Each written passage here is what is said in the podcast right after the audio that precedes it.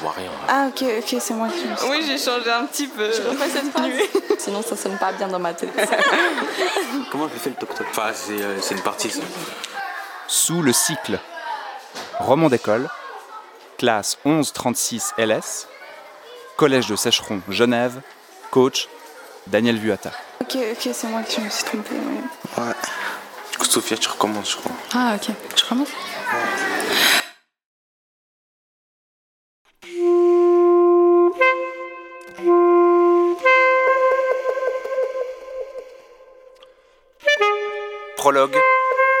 Lettre collective à une élève de Sécheron de 1971.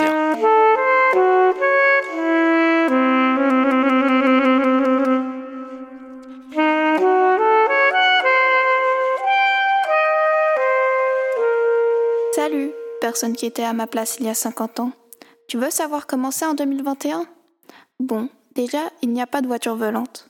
Par contre, il y a eu une pandémie mondiale. Les Chinois ont mangé des chauves-souris, Et on s'est retrouvé dans une crise sanitaire. comme pour la polio. D'ailleurs, en 2021, la polio n'est pas encore éradiquée, elle existe Au toujours. Pakistan et au nord de l'Inde. À cause du Covid-19, c'est le nom de cette maladie qui est venue de Wuhan, nous avons dû nous confiner. Le virus nous oblige à mettre des masques pour nous protéger les uns des autres. C'est obligatoire dans le bus Le tram. Les lieux fermés. et même à l'école. Ils sont assez gênants au quotidien parce qu'ils font de la buée sur les lunettes. On est obligé de se désinfecter les mains tout le temps. Au lieu de sortir pour les pauses de 5 minutes, on doit rester en classe. Tout le monde veut que la pandémie disparaisse. Les restaurants sont fermés et les voyages impossibles. Ça fait chier, mais maintenant on est habitué. Sinon, les scientifiques alarment le monde d'un réchauffement global. Et les jeunes se mobilisent pour la planète. Peut-être que tu ne sais pas trop ce qu'est la pollution. C'est du CO2 dans l'air. Bref, tu peux aller t'informer sur Internet. Ah non, en fait, t'as pas internet. C'est un endroit où tu peux communiquer avec des gens et tout savoir. Ça marche aussi sur nos téléphones portables. Ce sont de petits objets magiques, avec eux on peut tout faire. On peut appeler n'importe qui dans le monde, regarder des films et des séries, Écouter de la musique. Prendre des photos ou des vidéos. et même jouer aux jeux vidéo. À mon avis, le cycle n'a pas été rénové depuis ton époque, donc pas grand chose à dire. On a encore des bureaux en bois, ce genre de choses. Ils font des travaux, C'est enquiquinant. les profs sont pas ouf. Ton école, elle est devenue vieille et plutôt moche. Mais ce n'est pas grave, parce qu'on part bientôt.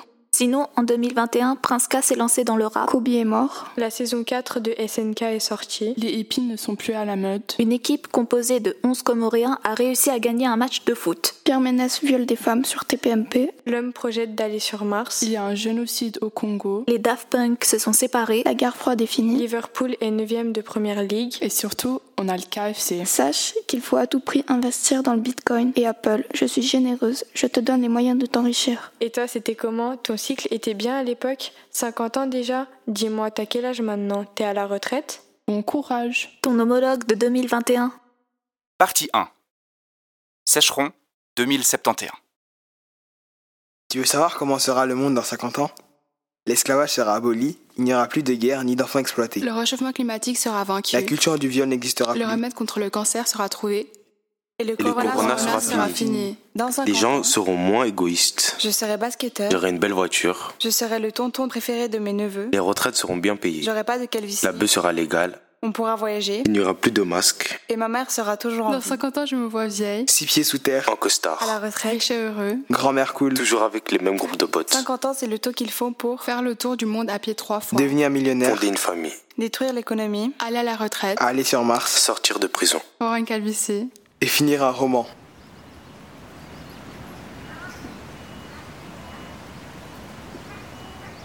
Vu du ciel, le collège ressemble à un bloc de béton parmi plusieurs infrastructures et plaines vertes.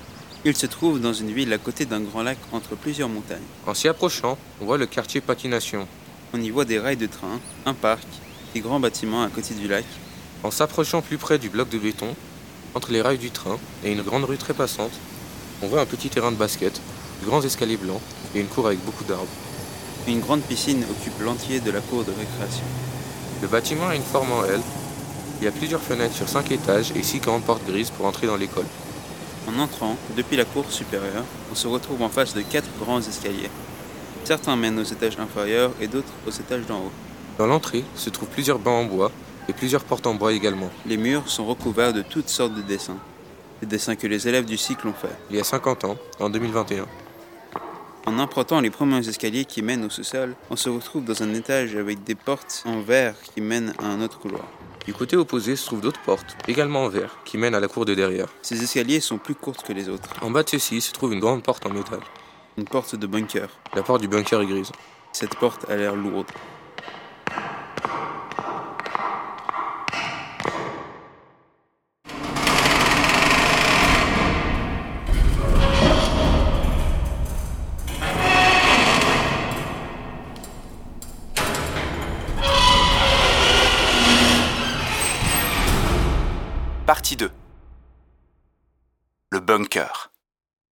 Genève, cycle d'orientation de Sécheron, le 26 avril 2071.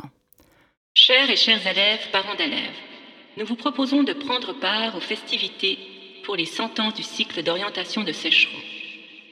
Vous pourrez participer au concert organisé par le groupe The Rockets dans le cadre d'une rétrospective des différents genres musicaux apparus pendant les 100 dernières années. Le rock en 1972, la pop en 1980, la pop yodel en 2025, le rage and cry en 2045. Il y aura aussi un banquet sous forme de stand organisé par les élèves, mis sur pied par la ville de Genève avec la maire Jeanne Marchal, présidente du PPDG. Nous commémorerons tous les directeurs qui se sont succédés jusqu'à Hans Strudel, notre directeur actuel. Ce banquet sera suivi d'une rétrospective de tous les moments importants du cycle d'orientation de Sécheron, tels que les grèves pour le climat, les grèves féministes ou encore l'assassinat de Steve Mayer, directeur de 2025 à 2035. Sans oublier le premier élève de Sécheron, président du Conseil fédéral. En plus du banquet, des activités pour le quartier seront proposées, comme des concours d'écriture, des concours de dessin, de costumes. Les thèmes vous seront divulgués le 10 mai et vous aurez jusqu'au 21 juin pour vous présenter aux différents concours. En espérant que vous serez nombreuses et nombreux, la direction.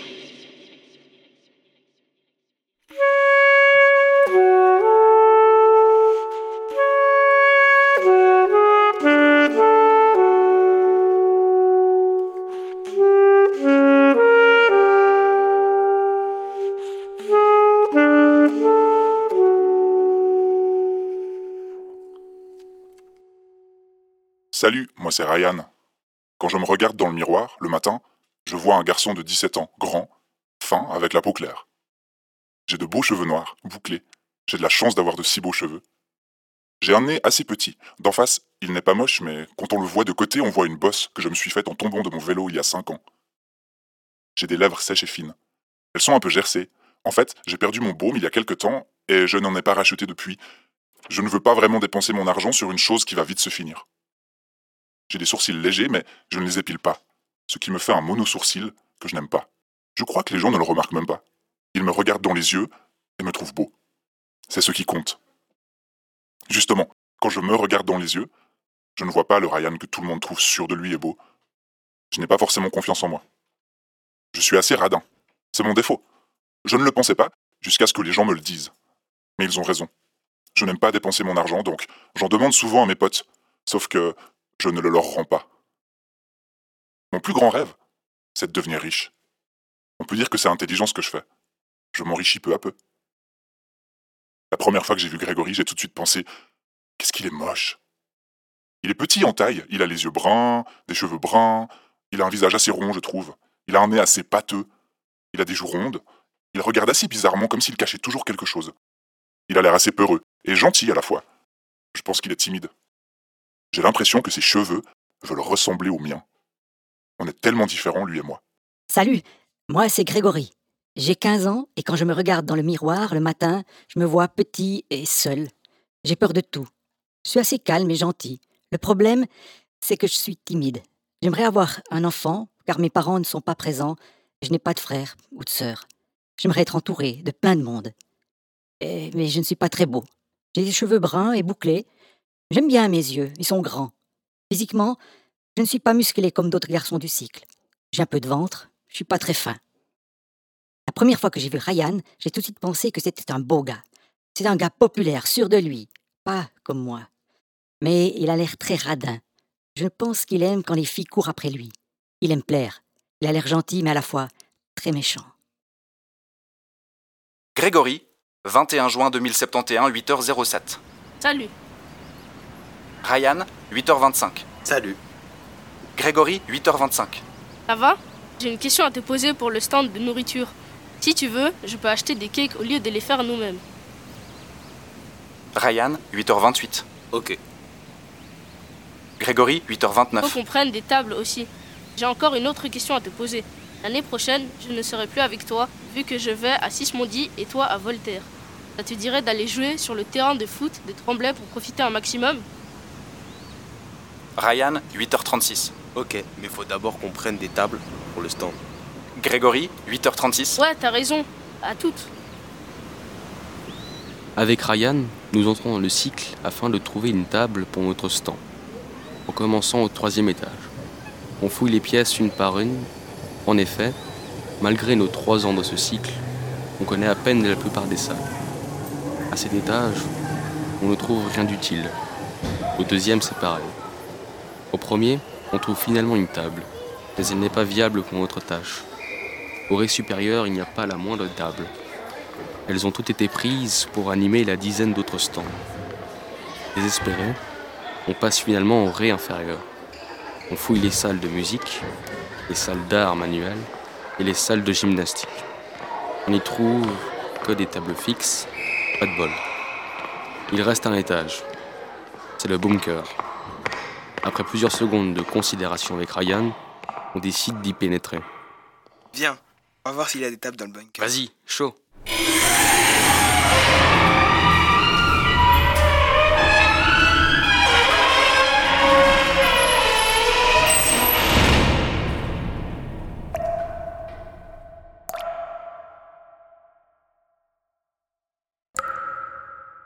On ouvre le bunker et on voit une jeune adolescente avec des taches de brûlure au troisième degré. Tu fous quoi là? Demande Ryan. Parle. Insiste Ryan. Arrête, tu lui fais peur. Ce que je ne dis pas, ni à la fille, ni à Ryan, c'est que j'aimerais bien l'adopter. Ne me touchez pas ou je vous explose le crâne. Ryan s'énerve. T'es une malade toi, tu crois quoi? Je lui dis de se calmer. Je demande à la fille comment elle s'appelle, qu'est-ce qu'elle fait ici? Vous savez très bien ce que je fais ici, vous voulez encore me faire souffrir. On comprend rien à ce que tu dis. T'es ici depuis quand? Ça fait quelques jours que j'ai été kidnappée par deux personnes. Un petit et un grand, comme vous. Mais t'as quel âge? J'ai 16 ans. Ah, t'as une 2055. Quoi? Mais non, je suis une 2005 moi. Mais du coup, on est en quelle année? Bah 2071, t'es conne ou quoi?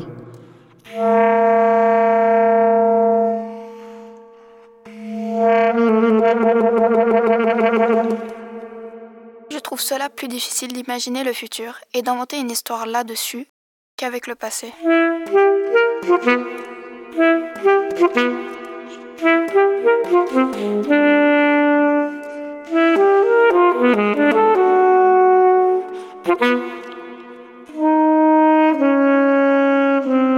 Partie 3.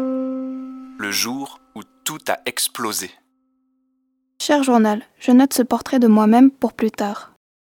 Je m'appelle Adama, j'ai presque 16 ans, j'habite à Damas et j'ai plutôt une bonne taille pour une fille. Mon corps commence à avoir des formes et ça m'énerve, car je ne peux plus mettre certains vêtements et en plus ça ne sert à rien. Bon, de toute façon, je ne vais pas trop tarder à mettre le voile. Même si je parle beaucoup et que je m'impose souvent, je n'exprime pas tellement mes sentiments et mes émotions. Je suis toujours prête à me battre pour protéger mes potes. Mes parents sont chercheurs en génétique. Ils se sont rencontrés à la faculté de sciences techniques de Damas. Ils sont très bien payés. Mon père a des cheveux courts, gris. Il est petit tandis que ma mère est voilée, grande avec des yeux bleus. J'adore sa façon d'exploser de rire. Mon père a une cicatrice à l'œil gauche. Il s'appelle Rachid. Et ma mère Fatima. Mes parents sont ma source d'inspiration et mon super pouvoir. Ce matin, mes parents m'ont offert un téléphone portable pour mon anniversaire. C'est un iPhone 12 avec trois caméras. C'est le téléphone le plus récent. Il est noir. J'étais tellement contente que je leur ai sauté dessus pour leur faire un câlin. Vers 14 heures, on a mangé mon plat préféré. C'est un makloba. C'est un plat fait à partir de viande et de riz. À 16 heures, on est allé voir un film que je voulais voir depuis longtemps. À 18 heures, nous sommes allés au parc à voir mes amis. À 20h30, on a mangé les restes du maklouba et à 22h, on a dormi tous ensemble. Meilleure journée de ma vie. Ce matin, je me réveille à 8h. C'est un matin comme les autres, jusqu'à ce que ma tante rentre chez moi et que tout bascule. Dès que je lui ai ouvert la porte, j'ai compris que quelque chose n'allait pas. Son mascara avait coulé et ses joues étaient humides. Une fois assise sur le canapé, elle a pris une grande aspiration et m'a expliqué. Mes parents se sont fait exploser à Daïr el Zawar pour Daesh. Je n'en revenais pas. Je ne savais pas quoi dire. Et puis une deuxième mauvaise nouvelle est arrivée. Je devais fuir. Leur action m'avait mise en danger. Ma tante est repartie une heure après être arrivée. Elle allait revenir me chercher le lendemain. En attendant, je devais préparer mes affaires. Je ne pouvais pas en prendre beaucoup. J'ai juste pris quelques habits de rechange, une photo de mes parents et moi, mon téléphone, à manger pour la route et l'argent de mes parents.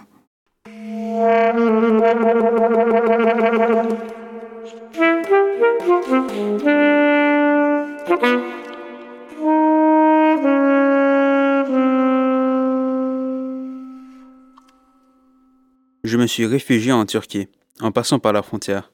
J'ai peur et je ne sais pas à quoi m'attendre. J'ai entendu dire qu'ils renvoyaient les migrants en Syrie et qu'ils braquaient les anciens terroristes. Je ne sais vraiment pas à quoi m'attendre. J'ai réussi à arriver à Atay. J'ai même pu avoir un passeur. Il me promet de partir demain. J'ai dû donner tout l'argent de mes parents. Mais bon, pas le choix. Le passeur a tenu sa promesse. Nous sommes partis ce matin. Il y a une quarantaine de personnes entassées sur la petite bouée. L'odeur salée de la mer est masquée par l'odeur du sang, de l'infection et de l'urine. Je vois des plaies ouvertes partout où je regarde, sur les gens incapables de recevoir des soins. Je semble être la plus chanceuse du lot. En plus, on a seulement 20 litres d'eau à partager entre nous tous et pas de nourriture. La mer est calme, mais nous ne savons pas si cela va durer. J'essaie de parler, mais ceux qui ouvrent la bouche ne parlent pas la même langue que moi. Désormais, je comprends que leur peur est égale à la mienne.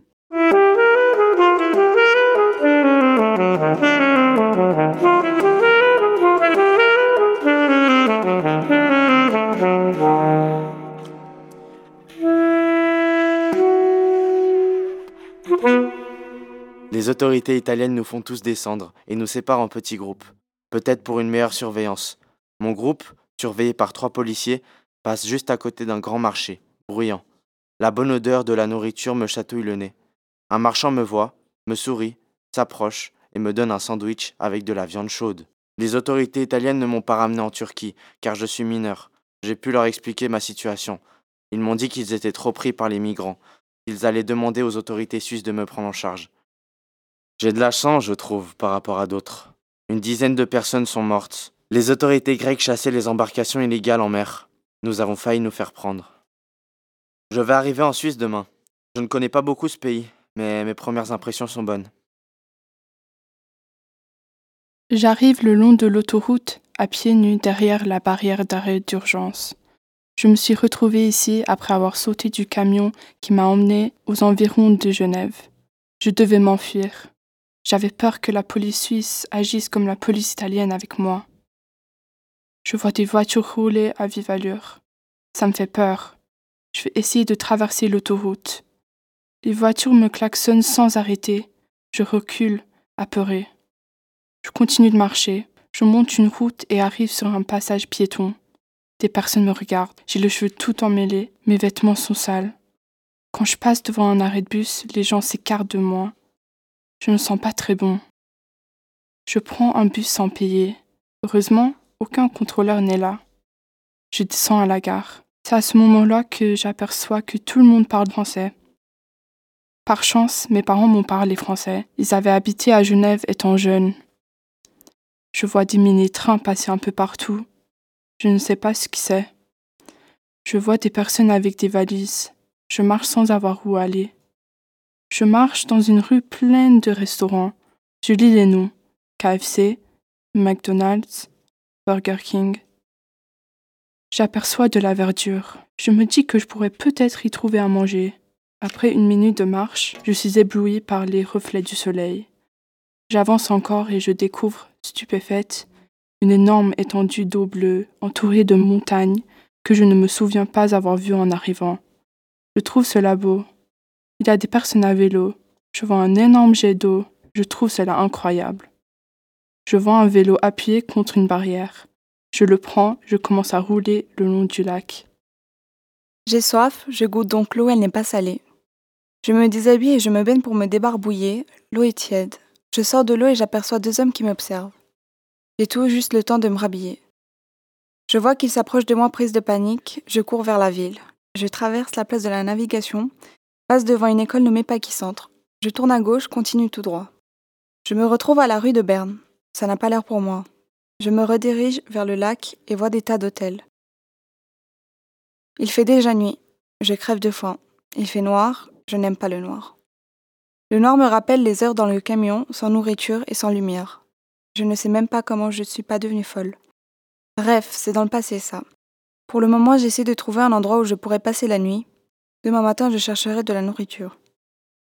C'est silencieux mais bruyant ici. C'est complètement isolé, mais à la fois c'est comme si t'entendais des chuchotements juste derrière toi. Mais il n'y a personne à part certains hommes dans les coins des immeubles qui me regardent bizarrement. Il fait froid. Avec ma chance, je sens des gouttelettes d'eau tomber sur ma tête. Parfait. J'ai trouvé un endroit où je pourrais dormir. C'est dans une sorte de parking derrière un bâtiment très grand qui brille. On voit même des gens qui dînent sur le toit. On voit Four Seasons en grand. Il y a plein de voitures de luxe, ici c'est chouette. Je me couche par terre dans un coin et la seule chose qui m'endort, c'est le rêve de manger un grand repas comme ma mère faisait. Bonne nuit. 21 juin. C'est un plutôt beau quartier, avec des bâtiments de couleur verte et une église ronde. J'arrive près d'un collège. On est en pleine semaine, je pense, parce que la cour est remplie d'élèves. On dirait qu'ils préparent une fête. Je me dirige vers l'enceinte du bâtiment, je passe près de la salle 0015. En voulant entrer dans la classe, je sens une pression sur mon bras, comme si on voulait m'attraper. Je me retourne et je vois les hommes du lac. L'un est de petite taille, l'autre très grand. Le petit me balaye et le grand me porte vers les sous-sols de l'école. Personne ne m'a vu. Personne n'a entendu mes cris. La sonnerie retentit. Tous les élèves sont déjà dehors. Je suis seule, impuissante, prise au piège. Les deux hommes me mettent sur une chaise et me ligotent. Ils referment la porte du bunker. Cette porte a l'air lourde. Elle est certainement lourde, vu qu'elle est en métal.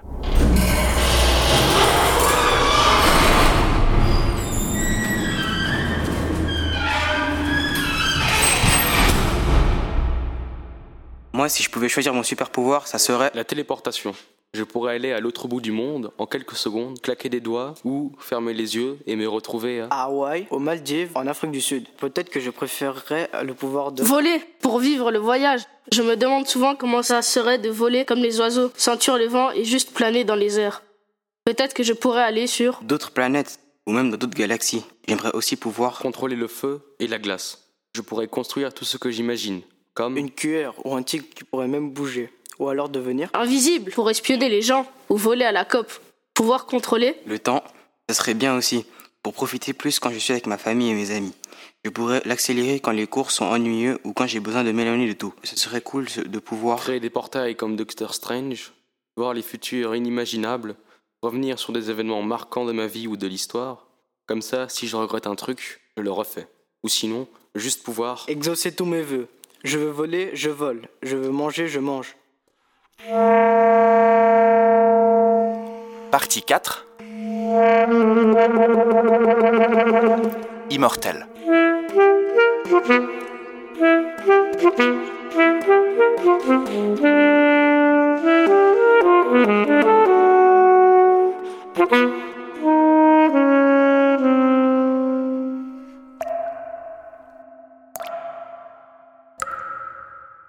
J'ouvre les yeux. On dirait que mes paupières pèsent une tonne. Je vois une lumière suivie de deux ombres. Mais cela me semble flou. J'essaye de cligner plusieurs fois des yeux afin de voir un peu plus net. Et d'un coup, je prends peur. Les deux hommes du lac, ce sont eux. Je tombe du lit, mes mains sont encore attachées dans mon dos. Les deux hommes gémissent quelques mots, puis se mettent à me crier dessus. Je recule contre le mur et je les menace. Ne me touchez pas ou je vous explose le crâne. Les deux hommes reculent. L'un d'eux, le plus petit, essaye de me rassurer. L'autre s'approche. Je me recule encore un peu. Ils s'arrêtent et me demandent mon nom. J'essaye de leur expliquer, mais ils ne comprennent rien. Ils disent qu'on est dans le futur ou je ne sais pas trop quoi. Je m'énerve. Je me lève et balance mon lit dans leur direction avec les pieds. Ils prennent peur et courent. Je me rends compte qu'ils ont oublié de fermer le bunker. J'en profite pour m'échapper. Je cours en direction des escaliers. Aucun bruit, personne dans les couloirs. Et d'un coup, je ressens une grande soif, comme si je n'avais pas bu depuis 50 ans. Je me dirige vers les toilettes, j'appuie sur le robinet avec le front et je bois un litre d'eau. Je me relève et j'aperçois les deux hommes dans le reflet du miroir.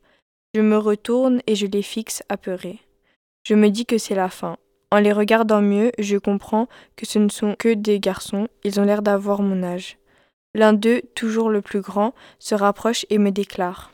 Alors, t'es là, toi? Ça va pas de me menacer comme ça? Et puis tu faisais quoi dans ce foutu bunker? Le plus petit le coupe. Il a l'air plus sympa que l'autre. Non, mais ça va pas. Tu vois pas que tu lui fais peur Il s'avance et rajoute. Moi, je m'appelle Grégory. Et lui, c'est Ryan. Tu t'appelles comment, toi? Je lui réponds d'une voix rassurée. Adama, je m'appelle Adama. J'aimerais savoir qui m'a enfermé ici. Celui qui s'appelle Ryan sort son téléphone. Franchement, t'es bizarre comme meuf. Mais vu que tu me fais pitié, je vais t'aider. Moi, je t'aide parce que je te considère comme ma fille. Déjà, comment s'appellent tes parents? Rachid et Fatima. Fatima, la concierge de mon immeuble? Elle a quel âge? Je les interromps en hurlant. C'est de ma mère qu'on parle là? Pas grave, on mange, frère. Quel est ton nom de famille? Ali Adama Ali. A, L, I. Il y a plus de 2000 résultats. Ah, mais famille Ali, t'es con Je m'interpose. Pas besoin de lui hurler dessus. Grâce au téléphone de 2071, beaucoup plus performant que ceux de 2021, Grégory et Ryan apprennent la vérité sur Adama. Ils découvrent que cela fait 50 ans, jour pour jour, que la jeune Syrienne est séquestrée dans ce bunker.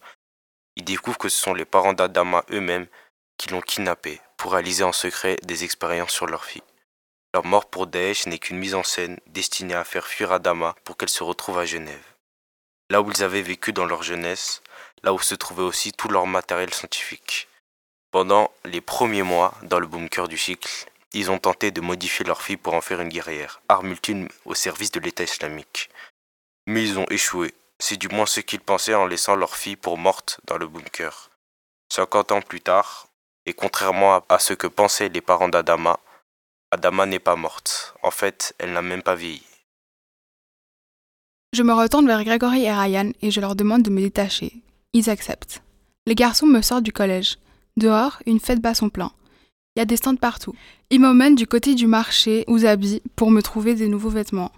Je tombe, juste devant Grégory. Tout mon bras droit est entaillé et plein de sang.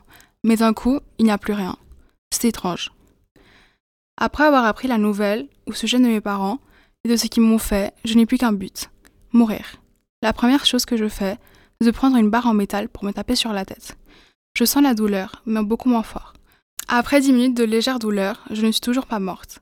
Je commence à comprendre que je ne peux pas me tuer moi-même. Je comprends que mes parents m'ont involontairement donné un super pouvoir, celui de me régénérer à l'infini. Vivre de cette façon est une torture. Je me tourne vers Grégory et Ryan et je leur demande de me tuer de leurs propres mains. Ils sont contre. Je dois payer Ryan pour qu'ils acceptent. Me brûler, m'étrangler, m'empoisonner, me planter, me découper, me noyer, me provoquer une overdose, me gaver, me lacérer, me faire chuter, me lapider, me faire mourir de rire, me décapiter, me pousser sous un train, m'électrocuter. Rien ne marche. Moi, je n'ai pas besoin de super pouvoirs car je sais déjà résister aux cours de maths, aux cours de gym, aux cours d'anglais. Je sais déjà résister aux 25 000 devoirs et éval. Je sais aussi roter sur demande, ce qui peut sembler bête et inutile mais qui est vraiment pratique si tu veux inventer et remporter un record du monde. Ça peut aussi servir si un jour t'as un date et que la personne ne te plaît pas. Sinon, je sais courir vite, faire du riz, aller faire des missions pour certaines personnes de mon quartier, tenir des crayons en équilibre sur une main, dire ouais allô, faire un trèfle avec ma langue. Non, sans rigoler, je n'ai pas besoin de super pouvoirs car la vie m'a déjà tout donné et je lui en suis reconnaissant. J'ai un toit et la possibilité d'aller à l'école, contrairement à certains endroits dans le monde.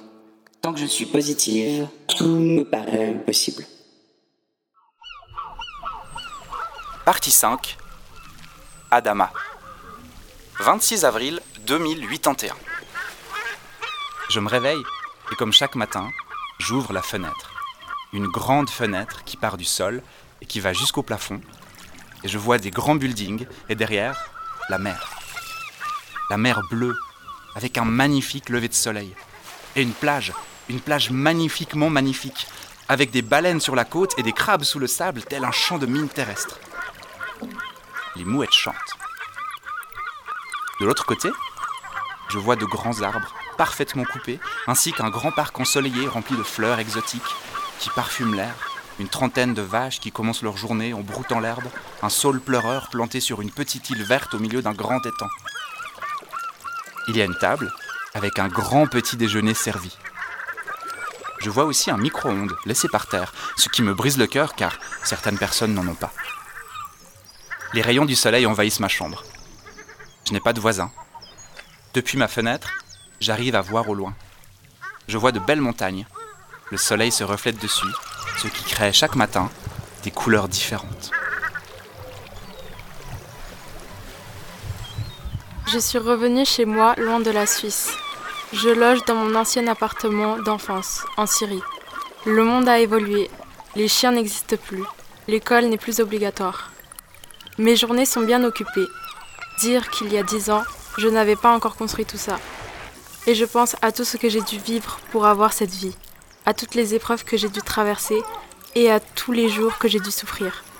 Je prends un jus d'orange et une part de cheesecake. Je suis heureuse d'en être arrivée là.